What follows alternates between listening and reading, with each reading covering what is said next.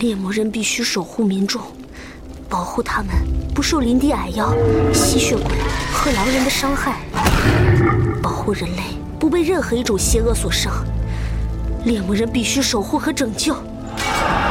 所以我才想要成为猎魔人，所以我才会拿到这把剑。我绝不会保持中立，我绝不会冷漠，绝不。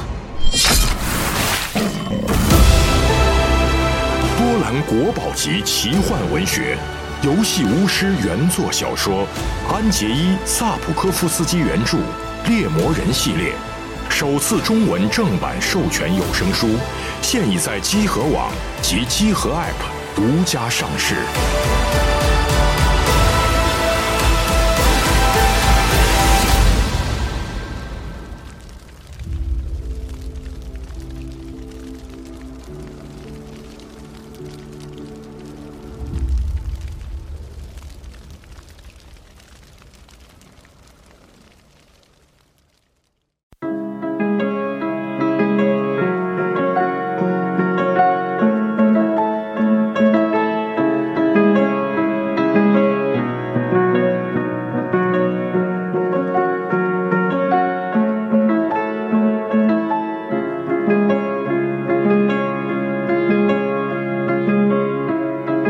This is a lost thinking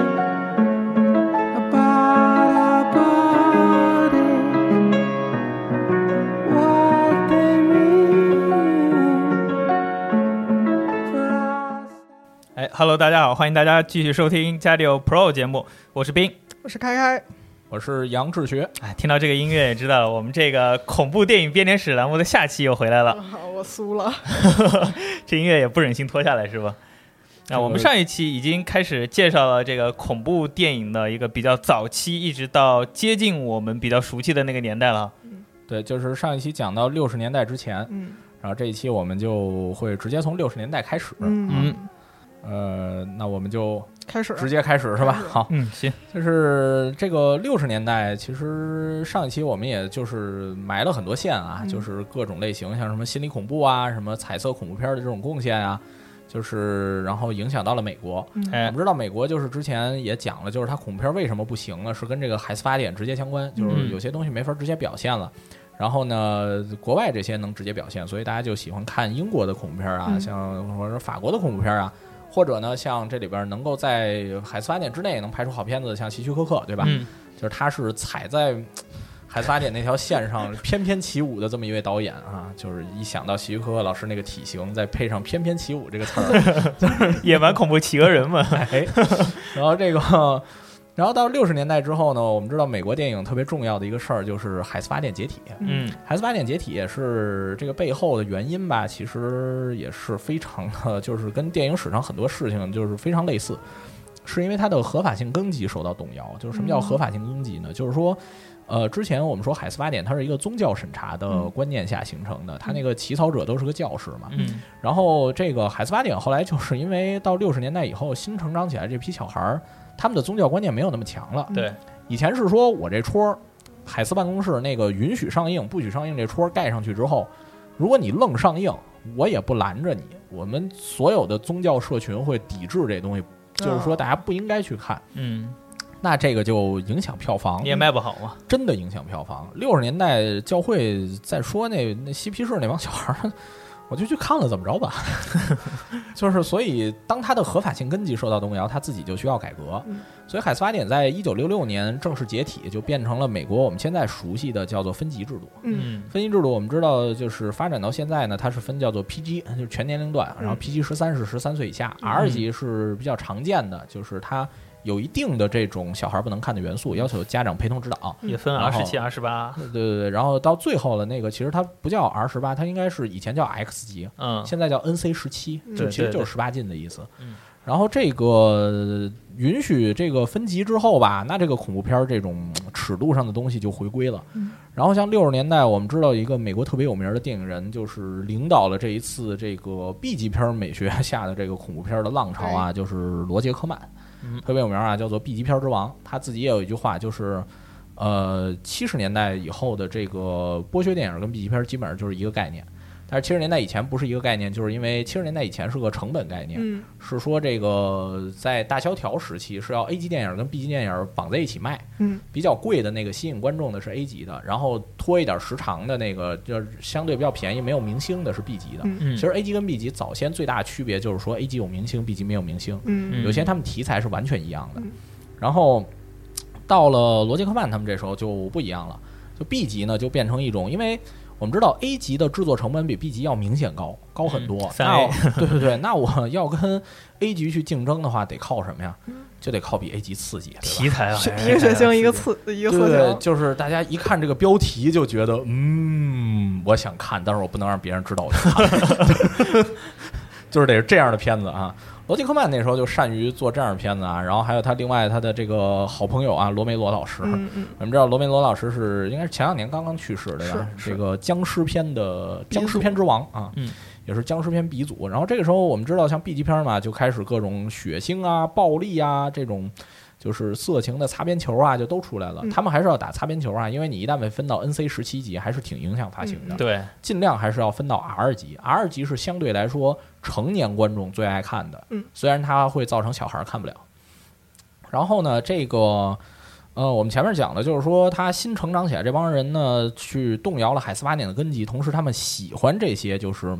反抗传统宗教道德规范的东西，嗯，所以像这些什么丧尸电影啊这种东西就大行其复道。辟了呀，对对对，我们知道这一九六八年特别有名儿的这个《活死人之夜》这个片子，嗯嗯《活死人之夜》这个片子，我可以跟大家说一下，它对现在的影响有多大啊？我们就是不管是玩这个僵尸类的游戏，还是看僵尸类的电影，那个手伸出，哎，僵尸吃人，僵尸咬了人会传染，僵尸爆头会死啊，都是罗梅罗老师在这个片子里发明的。就是规则给定下来了，对，，规则是这个片子定下来的。而且他玩的什么感觉也定下来，对就对是人性什么的，对，就是说是其实表面上是僵尸吃 人，实际上讲是人吃人。对对，整部电影里写满了两个字， 对对对，这个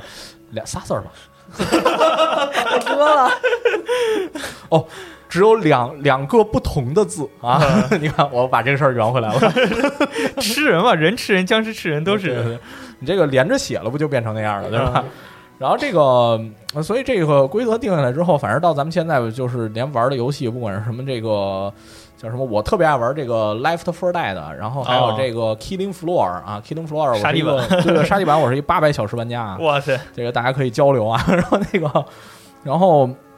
像他们这些规则呢定下来之后吧，后来那个时期就是什么。呃，包括我们前面提到英国特有名那锤子公司嗯汉默，汉默那个时候，因为就是他们东西传到美国之后，美国的制片规模比他们大，嗯，他们做不了那么好的东西之后呢，就跟美国合拍，所以就是什么《僵尸谷惊魂》啊。然后我们知道那时候像那个汉默，其实还搞了一些特别好玩的事儿。我们知道嗯邵氏这公司、嗯哎也跟汉默搞过合拍，啊，是吗？对对对，武侠僵尸片儿啊，你们去看邵氏那时候跟就是去查汉默跟那个邵氏合拍的片子，但是在香港不成功。但是香港后来出现僵尸片儿跟这事儿是有关的。是几几年大概？合呃，拍在那个独臂刀出现之前，嗯，我们知道就是那么独臂早，对对对，独臂刀是邵氏特别标志性的一个片子嘛，嗯，是因为当时就是张彻在报纸上写了一篇文儿，嗯说为什么李翰祥他们那些人的片子这个现在不行了，说因为觉得香港荧幕缺乏阳刚之气。然然后这个邵逸夫看了之后觉得，哎，这个人我觉得说到点子上了，请他来拍片子，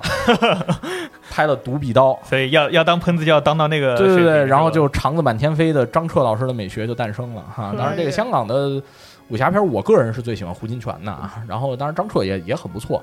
然后像那个这个在香港不成功，然后呢去跟美国合拍呢，其实也不太成功。后来是直到就是美国本土的这些 B 级片儿这些东西产生了才成功的。嗯我们知道，像这个罗杰克曼他的这个故事题材嘛，就是这个爱伦坡，嗯，啊，就是罗杰克曼最有名的一个系列就是爱伦坡系列，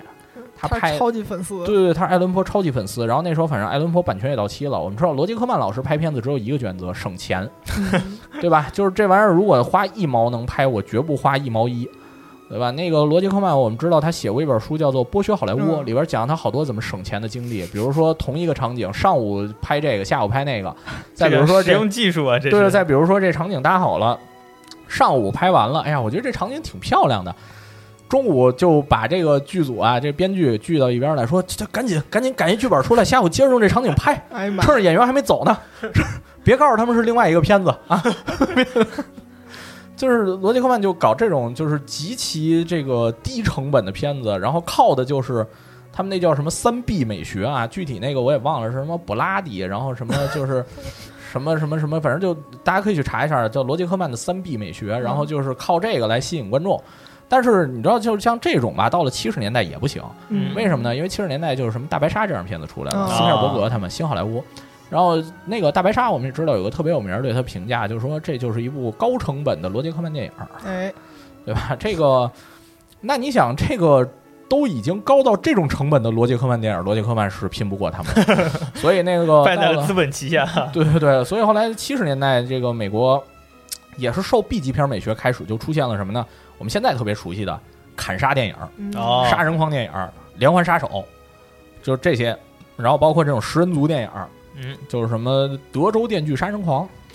什么隔山有眼，然后就是包括一直影响到后来什么汉尼拔呀，什么这个，包括之前那个罗德里格斯跟这个昆汀一块儿拍的吧，《刑房》那个，嗯其实就是仿那个时代的美学风格，但是哎我感觉也跟美国地方大有关系。对对对他们就开个车出去玩，然后路边有个小小人家，然对，后其再也没实回来有点那种公路片儿，哎也是讲公路片儿，你对是有危险的，你出去溜是有危险的。嗯，然后这德州电锯杀人狂是那时候特别有代表性的一个啊，嗯我也可以讲一下，就是说我们知道海斯法典，就美国的这种审查制度跟分级制度，其实对恐怖片影响是巨大的。嗯嗯，就算它变成分级了，还是大，因为我积分高了，造成我的发行会好多影院进不去。嗯所以德州电锯杀人狂当时他那个导演啊叫做 Hooper，嗯然后这个他就想干嘛呢？他说我这个片子呀、要弄成 PG 全年龄段啊，要弄成一个老少咸宜的合家欢德州电锯杀人狂。哎，这你听着就很扯淡是吧？不让杀人狂出 现。对对对。然后说这怎么办呢？说啊，所有的什么暴力啊、血腥啊什么的，这个有人要砍你啊，什么电锯这些镜头啊，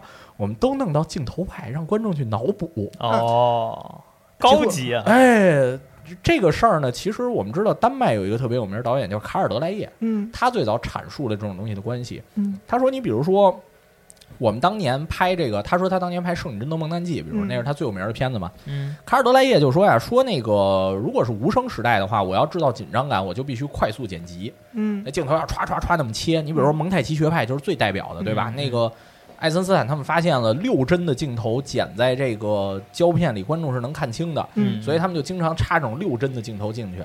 然后那个凯尔德莱叶就说，那个时候是因为没有声音，所以得这么干。对嗯有了声音之后呢，那最有代表性的是谁呢？罗伯特·布列松，对吧？嗯罗伯特·布列松拍什么《金钱》啊，什么这些片子，你就会发现，他比如说拍那小偷偷人东西的时候，嗯他就是盯着手拍，其他所有东西是用画外的声音来补全的。哦，德州电影杀人狂就大量用的是像罗伯特·布列松这样的手法，嗯所以所以你说，其实说文艺电影对这种主流商业片儿它是有影响的，就是说他们对手法探索，手法成功了，商业片儿也就用，其实就是这样的。哎，那这样是不是相当于成本也降下来了？对，成本就降下来了。然后这个制片人特别高兴，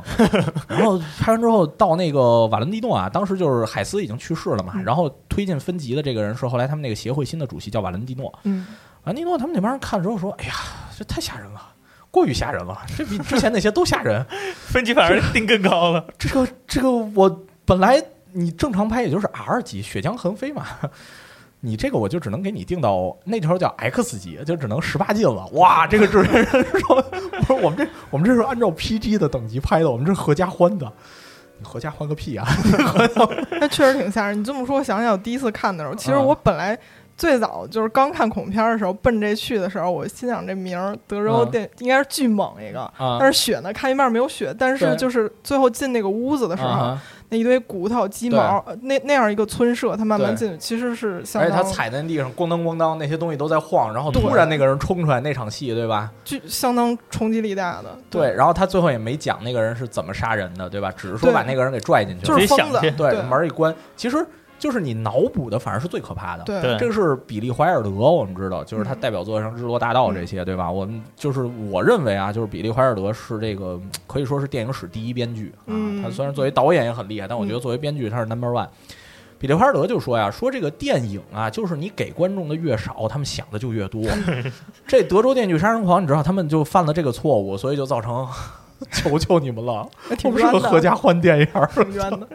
然后最后求了他们半天，最后终于给分到了 R 级啊，嗯，所以就但是那个片子其实就代表了后来很多这一类电影在七八十年代的美学，就是嗯我好多东西不直接表现，嗯但是观众去细咂摸、细思恐极，就这么来你的。细品，就是你你品，你细品， 你就是。然后呢，这些片子呢，就是当时其实不只是美国拍这些，其实他们同时还受到另外一波就是电影的影响，嗯就是我们下一个章节就是哪儿呢？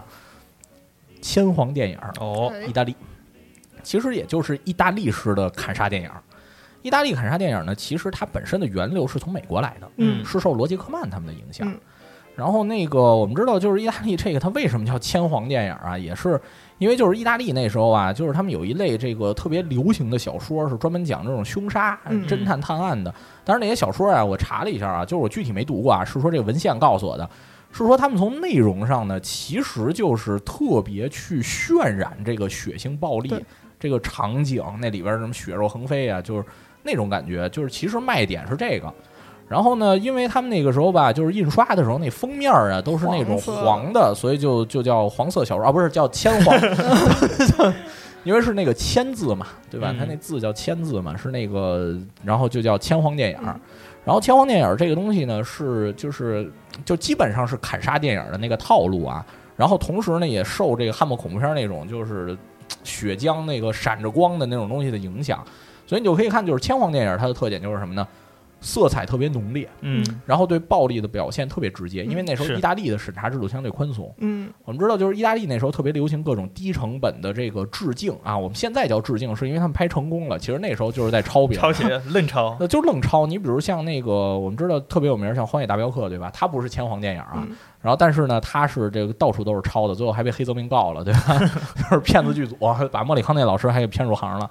然后这个，哈这是贡献， 哎，对啊，莫里康内老师就是靠这个骗子剧组，然后出了名儿的。然后这个，那个，然后他就是意大利展现这种，因为我们知道意大利那个地方有什么呀？就是宗教嘛，梵蒂冈嘛。嗯然后它大量的就是展现那种什么呢？就是猎巫时期留下来的这些遗留问题啊，哦就什么巫术啊，所以它那里边经常受害者都是女性，嗯经常展现是这种女性受害。你比如像那个撒旦的面具，嗯那是比较早的六零年一个片子。如果你看的话，它那上来第一个场景就是一个女的被处决，嗯然后用的是那个就是那个像是一面具，但里边全是钉嗯钉子，子然后往人脸上钉，看着特别残忍的一个痛镜苦头我觉面得全 片儿最好看就是前前面五分钟，对，然后那个女主我也可以说一下，叫是芭芭拉·斯蒂尔吧，是叫对，那个叫意大利恐怖片女王啊，就是演了好多好多的恐怖片儿。就是《撒旦的面具》那个片子，整体在那时候的恐怖片里，如果你从现在的角度看，还算比较好看的。是 对，然后后来他们到了七十年代，就受这个罗杰克曼他们这些人影响，就出现了什么《夜深血红》《阴风阵阵》。《阴风阵阵》这个片子特别有代表性啊，就是当时那种邪教电影儿，嗯就是一上来就是那个片子，其实你也不用全看，如果你想看的话，你看它前十几分钟最有代表性了，就是那个极其炫酷的这个声音摄、影画面、嗯手法，对，你感觉那个摄影啊，像是印度摄影师在拍一样。 就就为什么我说印度摄影师呢？是因为我形容印度电影这个就是运镜的轨迹啊，我说。我看美国电影，我会感觉到这个摄影机是架在三脚架上的。嗯我看印度电影儿，我感觉这这摄影机是拴了根绳儿，然后那个那个摄影师是挥舞着那个跟牛仔似的，然后在那儿挥舞那绳儿在拍，你知道吧？就印度电影老有一些匪夷所思的镜头的角度和推进。哎，你别说，就是那个画面上那个的色块儿，好啊像看起来也是，就是对对对给你斜切，然后黄色、哎红色那种感觉啊。然后那意大利那时候呢，就也是那种风格。对，然后我呢，现在对这个印度电影七六七十年代发展也不是特别了解，别吧， 所以 呢，所以呢，我就说，就是大概，嗯，那可能是意大利人原创的吧， 没准儿是从印度学的，不知道啊。 然后这个就是极其的强调那种视觉上冲击力的对比，然后血浆爆溅，然后那阴风阵阵一开始还有那个。就是让你听着就觉得超级烦的声音，在那呃啊尖锐十几分那钟种，感觉，它就像那个不断的在刮黑板，然后再给你配上一点好玩的音乐，你嗯知道吧？就是莫里康内的音乐风格，你听着就有一点儿像，其实就是因为这片子背后莫里康内是出了主意的。啊，然后那个，然后我们也知道，就莫里康内老师对配乐最大贡献就是什么呢？就是以往是马克思桑塔纳他们是觉得交响乐才算配乐，乐器才算配乐，莫里康内那 就口哨也算配乐，跺个脚也算配乐，嗯咬牙巴的嘴也算配乐，知道吧？这就是莫里康内为什么是大师，有创建。那像意大利电影那个时候呢，就是有一批这样的，比如说给这个费里尼配乐的那个人叫尼诺罗塔，其实他也是把很多这种现代的音乐元素给融进来，就是也会对这些东西造成影响。所以我们说，可能是意大利那个时候整体他们从音乐跟电影配合上的那种风格就是这样的。嗯我我在说这段话的时候，我正在做意大利人那个动作， 那个代入了，代入了。对对，特别代入啊！我的手在不断的那个，大家可以想一想啊，意大利人那个动作。 然后再后来那个就是，比如哈内克的那个趣味游戏，然后美国那个什么《伊甸湖》，其实都是受这一类电影的影响，而且它最后是就是说主人公是没有好结局的，嗯，就是说其实是讲这个邪恶战胜正义。然后就是意大利那时候恐怖电影，其实到最后经常是一种邪恶获胜。它除了像那个我们一开始讲那个撒旦的面具，撒旦面具最后是一个好结局，但是像那个什么夜深雪红啊、阴风阵阵啊，其实最后都不是太好的结局。就是它讲的是这种就是邪教势力最后取得一定优势，嗯然后像这种邪教这些东西呢，进而呢又开始反过头去影响美国哎，就进入了我们这个下一个单元啊，叫撒旦恐怖片儿。这已经到七十年代了。哎，已经到七十年代了，这个时候就出现了一个可能大家应该耳熟能详，但不一定看过的片子啊，叫做《驱魔人》。哦，驱魔人就是那时候五六十年代美国那种嗯青年文化思潮，他们反对上一代那些东西，就否定传统道德。嗯，就是我们知道，像美国同一时期的这个电影美学运动叫做新好莱坞，对吧？嗯新好莱坞跟古典好莱坞最大区别是什么？古典好莱坞是海斯发电塑造的美学，它讲的是克制，它讲的是叙事的清楚扎实，嗯然后煽情。melodrama 就是这个情节剧，我们其实叫做音乐铺满的剧，就叫情节剧。就是特别代表古典好莱坞美学。但是新好莱坞讲究是什么呢？是直接的表现暴力、放肆。放肆啊，直接表现坏人。就是你们上一代崇拜什么，我们就打破什么，就是新好莱坞。所以我们知道，像现在的美国电影的主流美学，其实也不是跟，就是说它跟新好莱坞有关系，但是其实它是新好莱坞和古典好莱坞相互去结合的结果。嗯那像《驱魔人》呢，就是那时候特别新好莱坞的东西，嗯就是他讲那种就是撒旦呃附身，然后像前面像什么波兰斯基最有名的一个片子就是《罗斯玛丽的婴儿》，嗯就是他当时赚了好多钱，就是这些片子，什么包括《魔女佳丽》啊嗯这些片子哦都是差不多那个时期的。然后其中像这个《驱魔人》就是那时候最代表的。这片子牛到什么程度呢？就是我们知道那个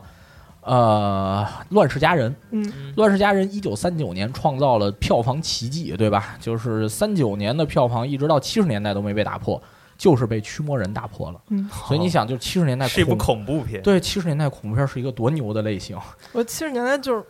好好多就是音乐文化对什么的，也都是一个对，然特后别当然他对这记录没过两年就被大白鲨破了，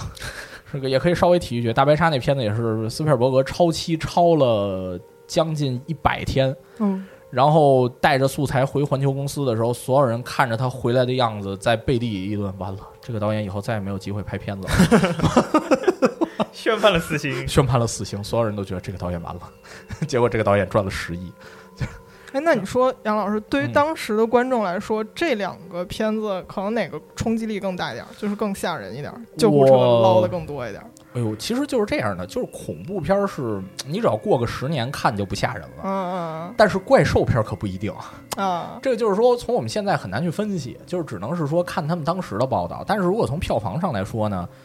可能应该是大白鲨嗯那吧，肯定还是大白鲨所以大白鲨票房更高嘛。但是这个只是说我们从它客观的数据上做的一个推测。 嗯主观上来说，你要是我个人现在看，我只是站在一个当代人的视角啊，嗯嗯我觉得《驱魔人》拍的更好一点儿，嗯，呃其实我我也同意挺喜，我欢同我意。觉 得《驱魔人》拍的更好一点儿。然后，《驱魔人》是一部在，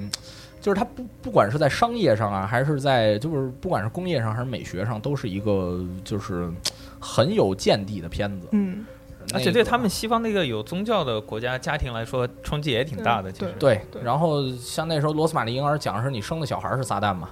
然后那个那个时候就经常讲这个小孩儿被撒旦附身嘛，嗯驱魔人其实也是讲这个嘛。嗯然后像那个那时候格里高里派克老师，嗯他之前是拍《罗马假日》出名的，嗯然后他在七十年代翻红是靠拍了一个恐怖片儿叫《胸罩》，嗯拍这个美国驻英大使吧，我记得是，就是他演这么一角色，然后他儿子是撒旦，然最后最后就是那个片子还挺好看的，那个我是推荐，觉得就是现在看你都会觉得挺好看的一个片子。嗯然后派克老师当时也是觉得，我这个这么多年也没有一个特别好的片子了，现在小孩儿喜欢这个，我试试吧。结果成又成为了青年一代的偶像。哦，我现在老是把胸罩和天罩给搞混了，哦，就就是光看这个看不出来，看年份才知道。 对对，他那个叫《The Omen》，嗯是是是这么念吧？嗯，就是那个片子，一九七六年的，然后还拍了三部曲，但是我觉得就是第一部相对比较好看啊。然后像这个呢，就是撒旦恐怖片呢，它其实讲的就是说，呃，青年文化起来之后呢，他们就是有一些觉得就是撒旦在人间。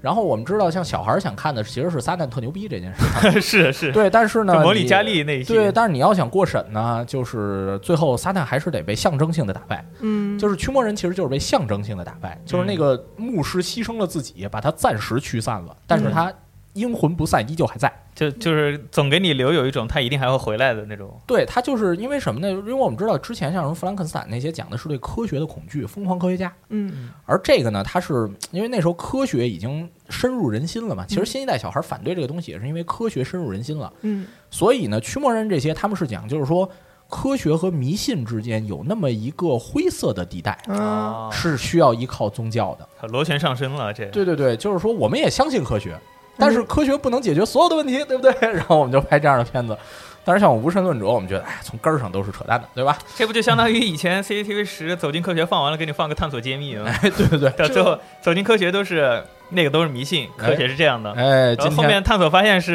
啊、这个故事的谜题到底是怎样，我们至今还没有答 案。今天我们就带大家走进科学嗯啊。然后但但是像这类撒旦恐怖片呢，其实也算是源远流长，就是它到现在还是影响很大的一个类型，嗯就是像什么潜伏。呃，招魂，嗯，招魂这系列我觉得还是非常好看。是然后修女，修女是这个招魂的相当于一个衍生片嘛，而那个拍的一般啊，但是它也是属于就是这一系的这个传承。然后驱魔人呢，后来他对市场的一个特别大的贡献啊， 就是我们知道他破了《乱世佳人》的票房记录，对吧？所以呢，他一下让恐怖片成为了好莱坞的一个 A 级类型。愿意给他投资吗，对，就是他能够有明星来演，就是格里高里派克当时也是因为《驱魔人》赚了好多钱，所以他才去接那个《胸罩》那个片子的。就是因为这样，就造成啊，就出现了很多 A 级的恐怖片儿。嗯但是我们知道，恐怖片儿的盈利能力终究不是个 A 级类型，嗯，所以呢，就是其实就是没过几年呢，恐怖片儿又就是又不太赚钱，就拍了一些不太赚钱的。所以这个时候呢，美国恐怖片儿又开始要寻找一个新的突破口。所以到七八十年代呢，我们又一个特别熟悉的一个类型，在七十年代末开始出现了，嗯也是现在大家就是每年都能看到的类型，叫确实青春恐怖片儿。嗯，青那个春恐怖《忌日片儿快乐》算这个类型吗？算了算啊，青春恐怖片儿，它那个主要主推的是悬疑，其实，但是它里边也是有这种，就是你不断的要死，其实也是你无法解决死亡这个问题，所以它也是有恐怖片儿的这种东西在里边的。然后像这个青春恐怖片儿，我们知道这个最厉害就是这个，呃，约翰卡朋特老师，对吧？嗯约翰卡朋特老师创造了一个，是他在那个《月光光心慌慌》吧，就是 Halloween 那个片子里边儿，嗯就是那个戴着面具那个杀人狂、嗯叫什么名字来着？忘了、呃，是 Jason 还是 Jason，对呃 Jason，就是刺猬头。创造了那么一个概念。然后当时那个就是那个女主，嗯是因为就是她觉得这些演员啊，我们知道就是电影不是按照剧本写的顺序拍的，嗯嗯是按照说比如这个场景它的戏，因为。好莱坞的工业体系是认为正常的拍摄是你快的导演一天能拍十二页剧本，哦慢的导演一天能拍六页剧本。我十二页这么多呢？对对对，这罗杰克曼一天能拍四十八页都不止，对吧？ 就是你得看啊，这手快手慢啊。然后这个高级打工人，对，然后那个像他们呢，所以呢，写剧本的时候有一个规矩，如果你按照标准的美式的这种格式，就都是写特在别一个标场准的景美内式格式的话呢，一个场景内的这个就是剧情量大概应该控制在六页的倍数，嗯要么是六页，哦要么十二页，哦，都是按天拍，是吧啊对，，要么二十四，要么三十六页，这样我保证我这几天剧组都在这儿，不用转景。嗯那么这就牵扯到一问题，我在恐怖片里每一段我那种惊吓程度是不一样的。卡朋特老师发明了一东西，哦那个针是就是那个温度计是那个对对是对，吧恐惧量度表，他就给他这帮演员看，说你看我们这一场这是恐惧到哦这个汗毛直竖的程度，下一场呢我们恐惧是指数五颗星对，对对，恐惧指数五颗星，下一场恐惧指数超五，然后就是就这样，然后让这个演员呢能够。他们这个恐惧的是有层次的，嗯就每一场那个受惊吓程度是不一样的，而且再加上他发明一什么，我们知道 Jason 是所有这些恐怖片主角里第一个，就是他表面上是个普通人，嗯但是他无处不在，超能力，对吧？就好像有超能力，而且你打不死他，对，这主要为了拍 续集。对吧？主要是你打不死他，你打不死他这事儿就特别吓人，因为那个， 而且他那里边最最让你慌的就是他突然从你那个衣柜里冒出来，嗯这就是恐怖片儿干的一件什么事儿？他在不断的打破你的安全空间。嗯你比如像最早的这个这个这个《歌剧魅影》，嗯，它是让你觉得歌剧院不安全了，歌剧院不安全，我不去了，是，我在家嘛。然后后来这个开始在家里吓你，就是德古拉对吧？开始到家里袭击你。嗯，然后这德古拉家里也没事儿了，我就可以躲到浴室里。希区柯克老师，呵，你敢往浴室里躲？惊魂记。然后呢，到了这个，那我往衣柜里躲吧。卡蒙特老师，哇，你敢往衣柜里躲？呃节目我不听了，我衣柜动了。 然后这个就是，然后你像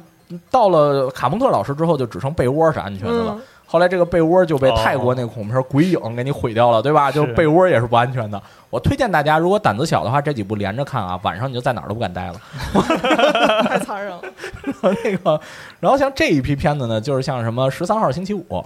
呃，猛鬼街，猛鬼街就是那 Freddy 啊、嗯 o n e Two Freddy 康波朗是是这个吧？ 那个就是你半夜做梦，就是连梦里都不安全。你看，就是你哎睡这着都确不安实全，对吧？就是恐怖片儿其实不断的在做这个事儿，嗯，就是他们所有恐怖片创作者就是研究还有什么空间对观众是安全的，怪就得从这儿出，嗯，就是观众往哪儿躲，观众觉得我往哪儿躲，我终于就是那人物躲到那儿，比如说他，哎呀，被子一蒙头。啊，长舒一口气，然后一睁眼发现，哎呀，怪在面前呢，完了。是，就是所以，青春恐怖片呢，就是在这个基础上再继续去打破，而且呢是让这些怪呢有一点超能力，但是呢，它在这个背后呢，其实也是有文化意义的。就是说，他那个时候开始反思，就是这个所谓嬉皮士的这一套东西嗯到底对不对。所以我们看这个砍杀电影呢，经常就是说这个人道德有问题，这个人死；那个人道德没问题，就是到最后一定是纯洁的白人女孩活下来，对吧？这个我们知道有一部片子对这个东西进行了特别系统的讽刺，就是那个《林中小屋》。嗯，哦林，中小屋里边就都得是死。对那帮人聚在一块儿，就说，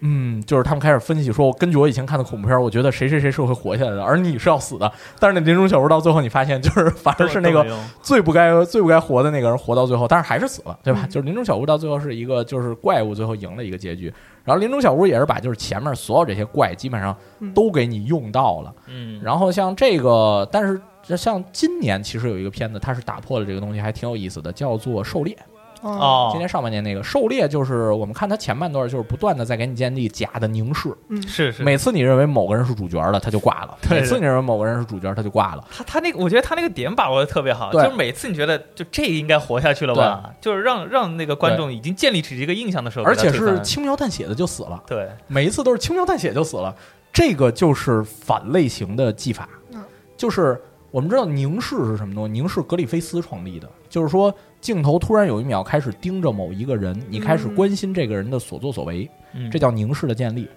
然后呢，你就会自然而然的开始通过某种办法，你就会自然而然的开始认为你要跟着这个人继续故事。对，狩猎就是我要跟着这个人继续故事啊，他死了，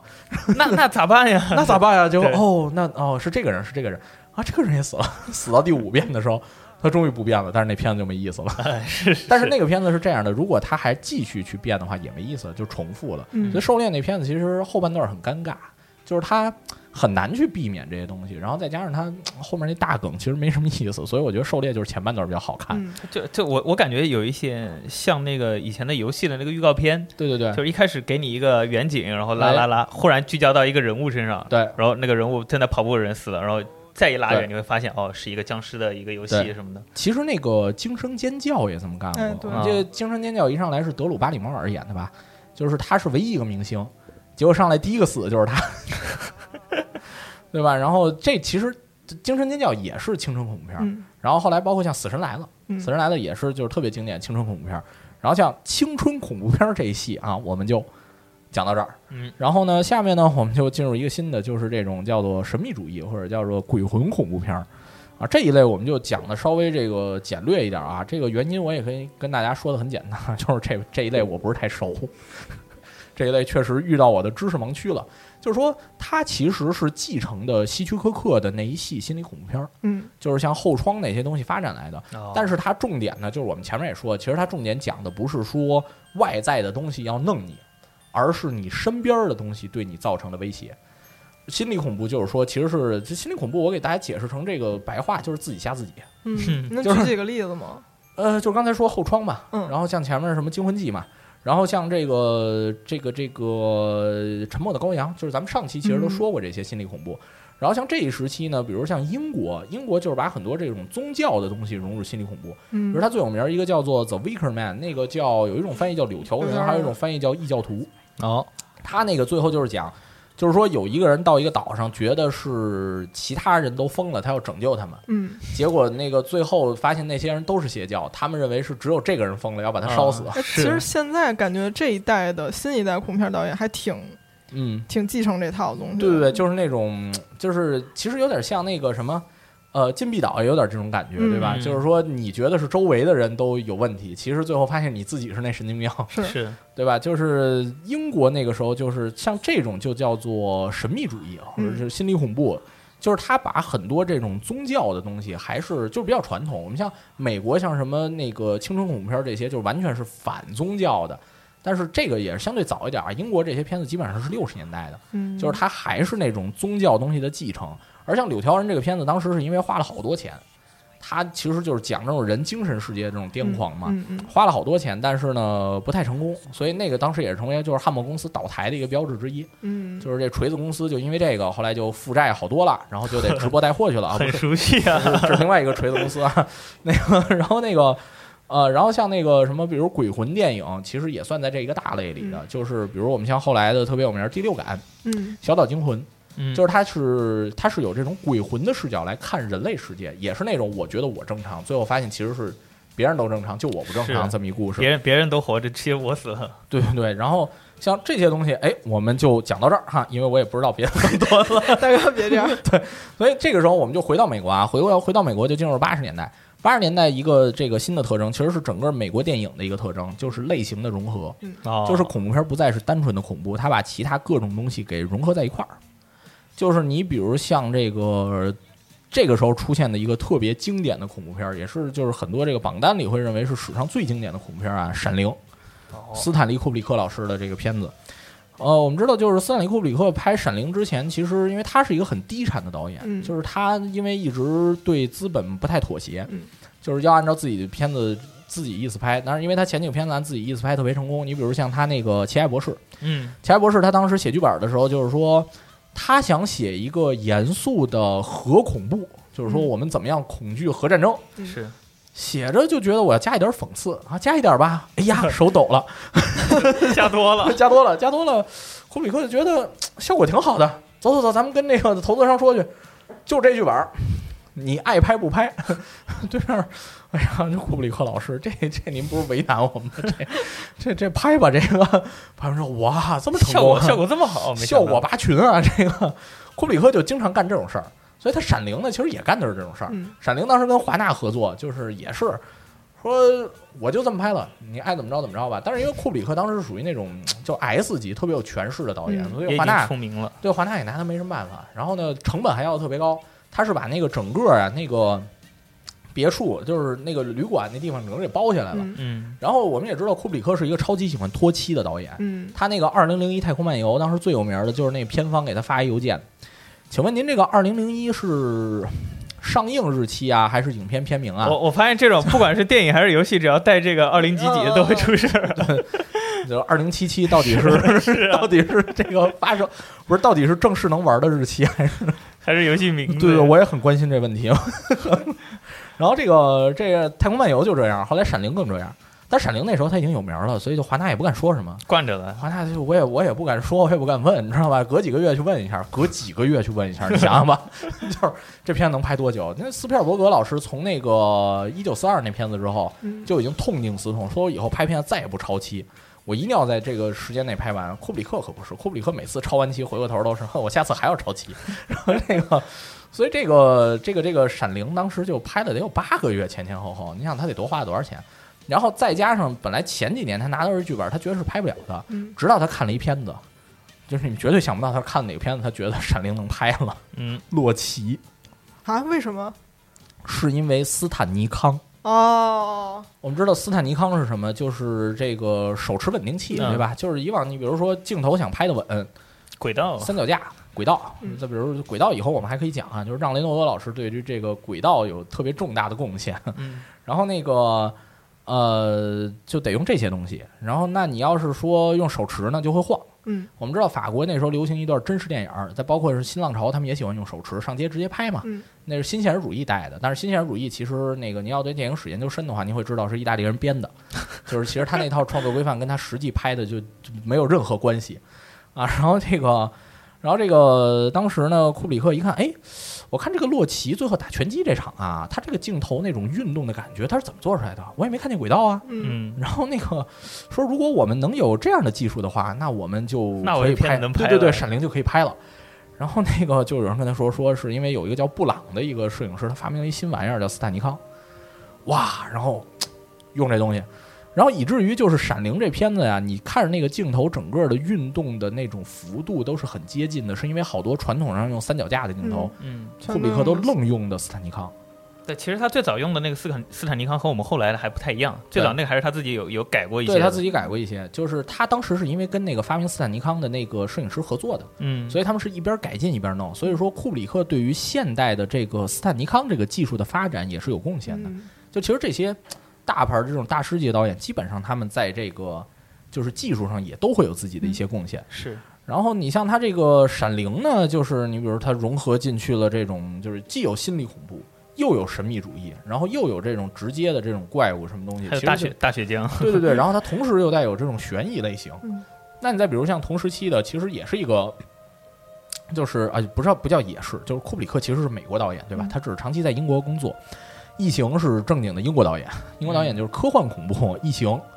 嗯，再比如说这个怪形，就是翻拍的霍华德·霍克斯，那就是鬼魂恐怖和这种正式恐怖片融合。嗯，就是其实那个时候就是已经开始这种类型融合之风，也是跟好莱坞整个的大趋势有关系，嗯是因为就是大概到了八十年代，就是包括一到了九零年，就是因为东欧的市场逐渐开始向北美开放了。嗯那个开放之后，就需要各种新类型的东西来去填充这样的市场，嗯而且他们需要改变尺度，就是因为以前是审查限制我们的尺度，现在是因为我们的电影要迈向全球。嗯你比如说，美国电影正式进中国市场，其实也是九十年代之后，《亡命天涯》对吧？是那时候他们要面对世界各国形形色色的审查标准，就造成美国的创作者在九零年前后再次把他们的创作尺度收紧。其实是这个原因，他们要赚全世界的钱，所以我们现在看美国独立电影，就会觉得他们是最继承了新好莱坞的那一套美学。而像这些比较主流一点的《闪灵》啊，投资这么大的东西，它肯定是相对来说尺度更紧一点的。嗯哦它是为了能够在全世界都能卖。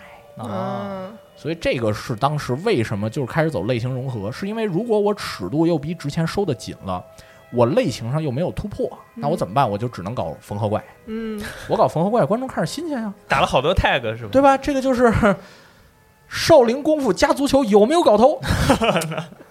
对吧？以前八零年是少林寺有搞头，对吧？京都球侠有搞头，对吧？周星驰老师觉得单拍都没有搞头了，少林功夫加足球就有搞头喽。确实， 对吧？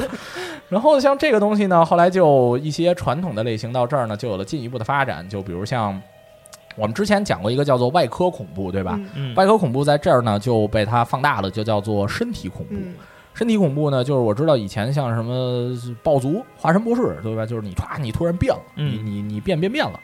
然后这个柯南伯格，我们知道加拿大的那个导演口儿特别重，对吧？加拿大是因为这样，就是他们本身那个电影工业基地一开始都在多伦多，嗯 多伦多那边是就是基本上走好莱坞那个风格，然后我们也知道加拿大有一片闹独立嘛，魁北克是 魁北克那边呢，就是他们魁北克电影就相对来说那种独立风格特别强，也是柯法南语嗯 区，对对对，柯南伯格就是在那边拍片子的，所以他们受这种法国的这个就是欧洲美学影响比较大。你比如像这两年我特别喜欢一个导演叫丹尼斯·维伦纽瓦，嗯丹尼斯·维伦纽瓦的那个风格特别典型的就是那种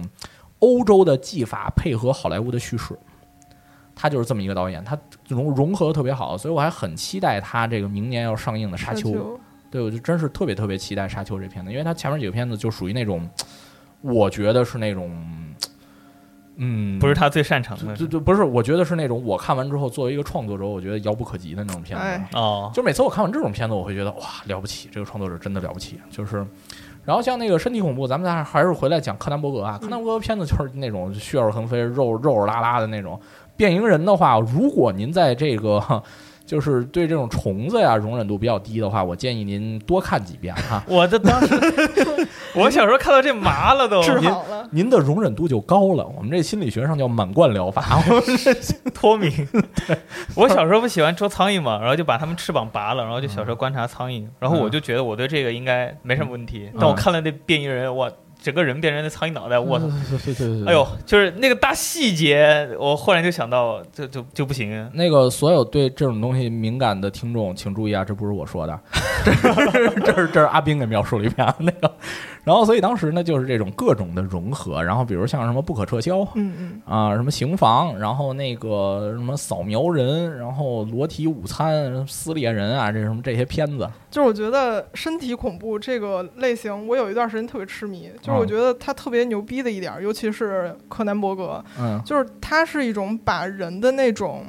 就是意识里面特别疯狂的东西，它嗯有一种就是给你具象成身体的变异，嗯嗯，这点儿特别厉害。就柯南伯格老师每一部电影都是这么做的，而且我记得以前有一部片子，什么时候看的？就是呃，我没记错，应该叫《上流社会》，就是他嗯就是讽刺那个布莱恩·尤兹纳，他就是讽刺的上流社会的那些权贵，丑说恶嘴哎脸，对，，说什么话，然后做什么事儿都是一样的。然后他怎么怎么给他用身体恐怖这种形式拍出来呢？就是比如说一个人的屁股 和脸调换了个头，然后还有就是最后一幕，你能想象所有就是一个一个大 party，然后十几个人，一堆然后屁股在说话，就是对，然后 就所所有的人的肢体全部联合起来，那是一个什么样的？对嗯啊，就是非常的。扭曲就是这种把就是通过身体恐怖的形式来把这个人心理的这种变异外化。对对其实最早是畸形人这么干。啊，畸形人那里边，你看就是那个女主是最漂亮的，但是她内心是最丑恶的，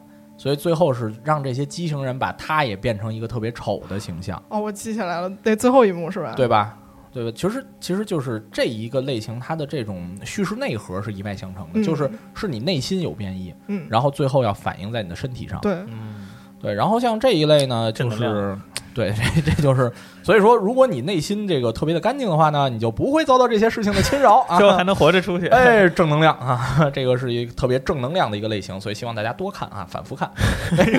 晚上看，对，晚上看啊，一个人自己一个人看，戴着耳机看， 哦，对，吃饭看，特别下饭。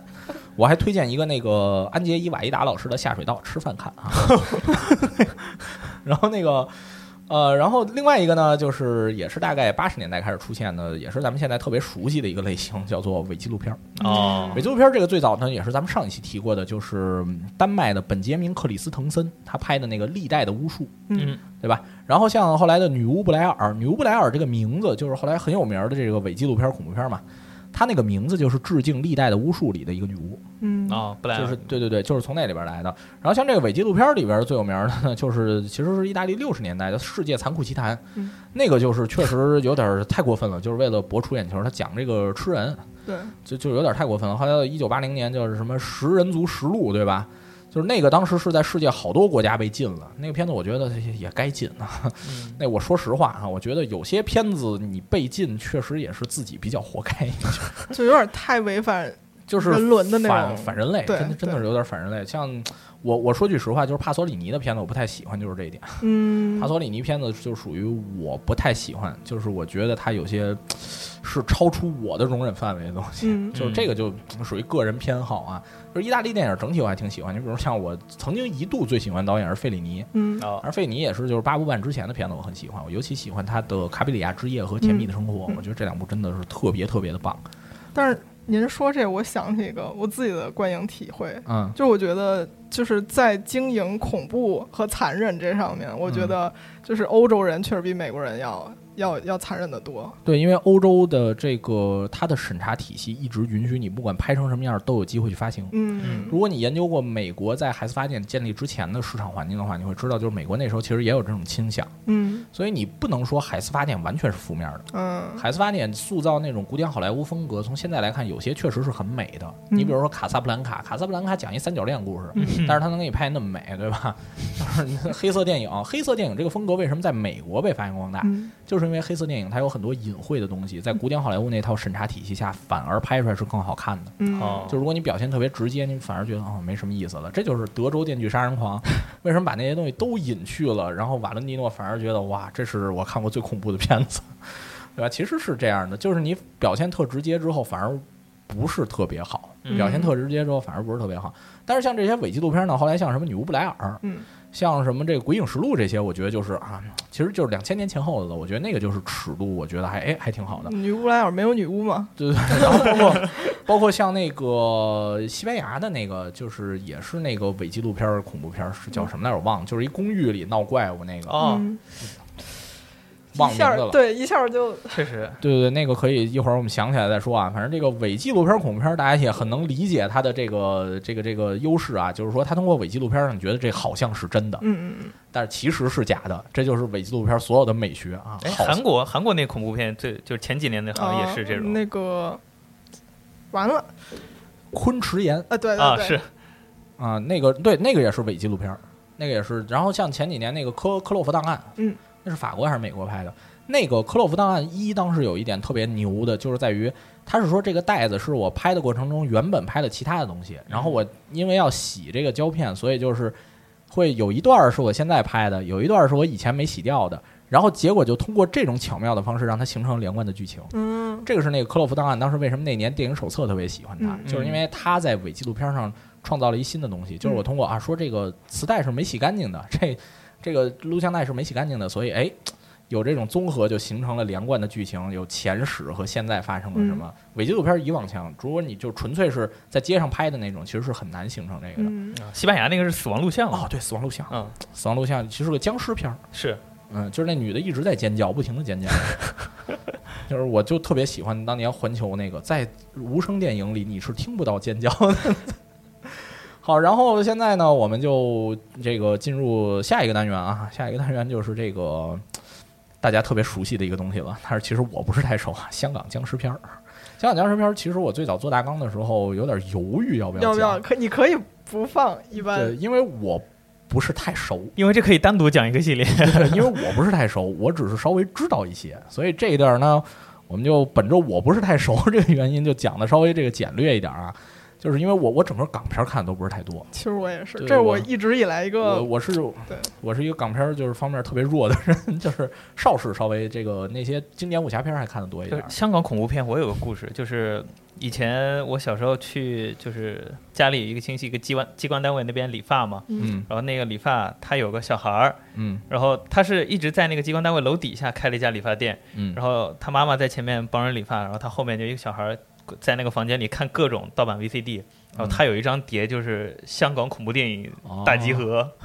然后有 一回我理完发就坐在后面，把那上面所有电影全看了。理发，对，就跟跟着那小孩儿，小孩儿就看不懂嘛，就觉得还挺乐的，哦我看着还挺瘆得慌。就以前那种香港那种商业大楼，然后电梯里面闹鬼啊，什么各种啥都有。哦嗯香港经常这种摩天大楼闹鬼嘛，因为是香港就这种楼嘛，就就因为它太拥挤了嘛，所以就按照大哎那家种都风水的说法，对，啊又特别信这种风水的东西。然后其实就是香港恐怖片儿最早是老上海恐怖片儿，嗯老上海那时候就有这恐怖，像是什么夜半歌声啊这些东西，嗯就是那种正经的恐怖片儿嘛。后来就是说中国电影的脉脉络谱系上来讲的话，我们现在讲的这个就是大陆电影，嗯然后这个台湾地区的电影和这个香港地区的电影，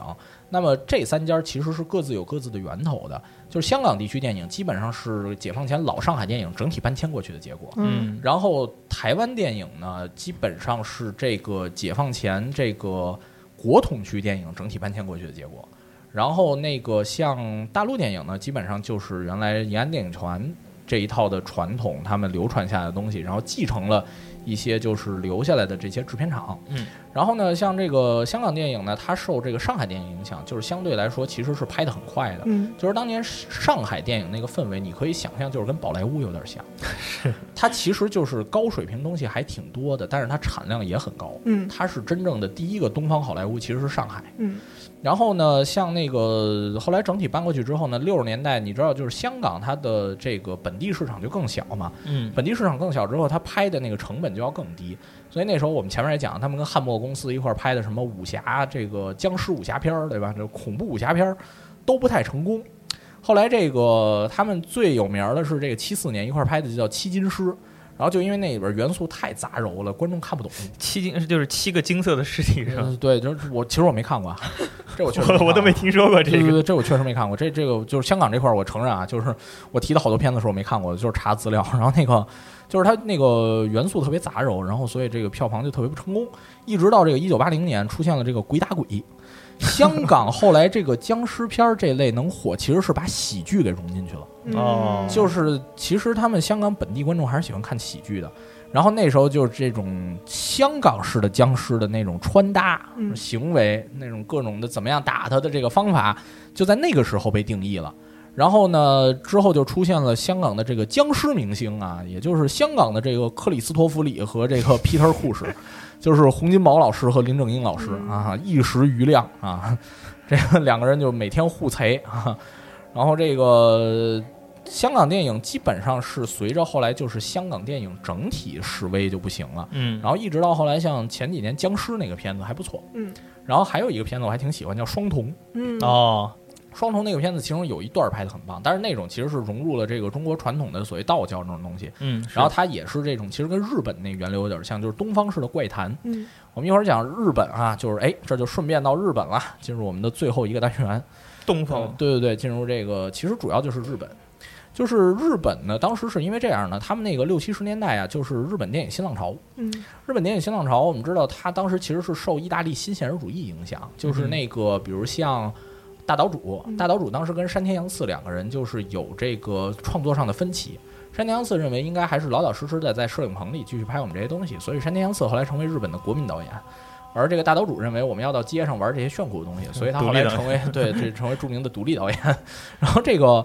呃，像那个时候呢，他们受这个意大利新现实主义的蒙骗啊， 这这个就开始上街去拍东西， 然后就各种这个西方的类型也就融入进来，所以他们就把西方恐怖片这套逻辑给融入进来了。我们上一期讲日本的怪谈电影，日本怪谈电影其实背后是有这种东方叙事逻辑的，就是说它讲的是，比如说恶鬼要来弄你，天道好轮回，对对对，是这个佛教那套东西是有因果嗯的，嗯嗯对吧？是你上是你之前造的孽，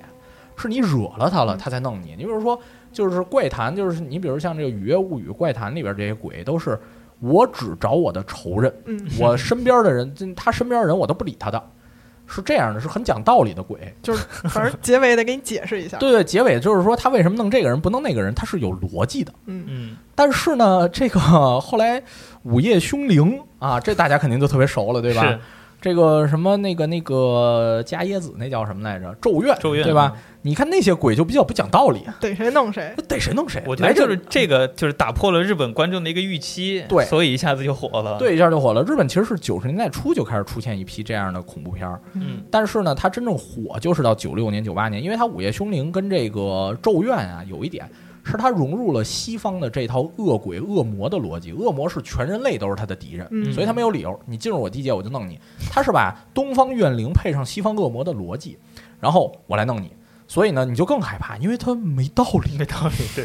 他他以前这个鬼他是讲道理的，现在他不讲道理了。现在《午夜凶铃》的原著小说里面，就探究这个部分就想了好久，就他他为什么要弄死那个人，对他对就想对了好久，就最后发现没什么道理，他看了就得死。 对对对，现在就是现在不讲道理了啊！就是我怨气比较大，嗯谁谁瞪我我就我就揍谁，就是嗯曾贞子就这逻辑嘛。你你瞪我，你瞅我，瞅你咋 地，然后就出事儿了啊！那个，然后你比如像那个，当然也有一些比较讲道理啊，那就是后来你比如像东方的话，其实还有就是泰国嘛，嗯，泰国的鬼还是相对比较讲道理的。就是我看了一下，泰国的鬼还是相对来说那个，呃，只只只只记贼首啊，这个 既往不咎的这种、啊。但泰国恐怖片也贼狠，要狠起来也 特对狠。泰国恐怖片是特别擅长塑造氛围，是嗯而且泰国是因为它也受佛教那套影响特别大，嗯所以它也是那套佛教的那个猛鬼逻辑，就对是就是东南亚那一对对支因果还特特怪，对，然后就是只有日本的这是走向全世界，它是因为它吸，就是为什么日本这俩能走向全世界，就是因为它吸收了西方的这个鬼的逻辑，嗯，所以这其实是这个原因啊，这是它里边最重要的。相信这些片子我估计大家都看过了啊，就就不用特别嗯的去提了。那我们这个时间也差不多了，我这个基本上恐怖片儿就简单的给大家梳理一下脉络，就就这样了。嗯太狠了，感觉时间过得好快。嗯确实，就是怎么说呢？感觉这这么大一个恐怖片列表列下来，嗯要我我肯定是不敢看的。有好多就是光题材和那些可能老一点的片子，现在要找到的话，你会发现它没有那么。就按现在的标准来看，它没有那么恐怖，对只不过就是在一个电影的一个尺度上，你可以从中发现它的很多拍摄的手法，它来塑造这个恐怖气氛的一些一些源头在里头。嗯但是我觉得杨老师今天，我感觉收获最大一点儿是，就是我之前没有从头到尾这么列下来，然后发现他们之间那种就是相互反对、相互融合的这种关嗯系。其实就是嗯，我之前有一个观念，也是好多年形成的，嗯，就是不管是电影教材还是跟你聊电影的人，我觉得就是特别有见地的看法，往往是说观众喜欢什么。嗯嗯，而这个如果仅仅是谈就是个人的好恶的话，其实是很难，就是至少我从创作上来说，谈个人的好恶是很难从创作上有这种影响的。所以其实嗯，就是大家听我前面这个梳理，其实也是每一个时代的电影，每一个时代的恐怖片是适应那个时代的观众。是，那个时代的观众喜欢什么，那个时代观众经历了什么，所以他们喜欢这些东西。就是我大部分还是从这个角度去看的。这嗯其实也是当时就是约翰·福特说过一句话，他说在好莱坞啊，就是艺术上的失败呢无关紧要，商业上的失败是犯罪。所以最重要的事情是你要知道观众喜欢什么，但同时要保保持导演在创作上的个性。确实，然后后来托马斯托马斯沙茨，就是美国电影特别有见地的一个研究者，他后来去解读过这句话。他说：“你看，约翰福特说的不是说我要考虑制作方喜欢什么，或者我要考虑这个就是其他部门的人喜欢什么，而是说我要考虑观众喜欢什么。因为所有的部门，你如果想清楚了逻辑，到最后大家想的都是观众喜欢什么。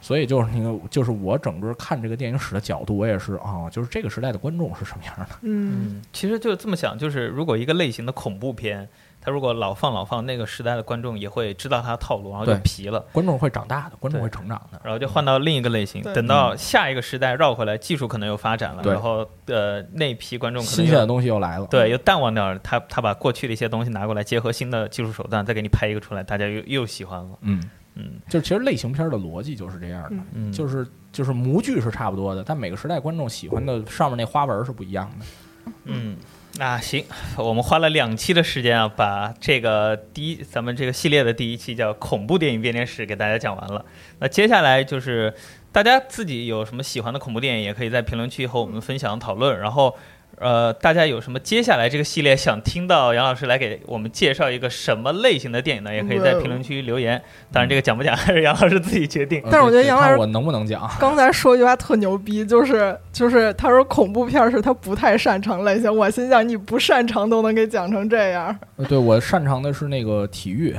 对对对，我擅长体育类型、科幻，还有这个西部片儿啊。那这科幻几个这几个是属于我原来上学的时候，就是跟我论文的方向比较贴近的啊。。恐怖片儿这种就属于，因为我反正研究美国类型电影，反正都得接触一下。嗯，行，那再次感谢杨老师，我们这期的节目到这儿就结束了，我们下次节目再见吧。拜拜拜拜拜。